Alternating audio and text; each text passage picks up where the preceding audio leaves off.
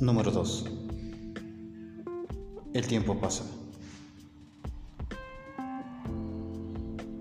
Que mente no avanza lentamente por el bien de la humanidad, que tan de repente busca en lo profundo, en lo más profundo de esos pensamientos, una verdad tan evidente que incluso el tiempo y el espacio se curven frente a él. Pues dime tú, querido amigo y hermano, ¿No es acaso nuestra ignorancia la que nos hace cometer errores y aún a sabiendas de ellos sigamos cometiéndolos? Y es que somos malos por naturaleza y por templanza.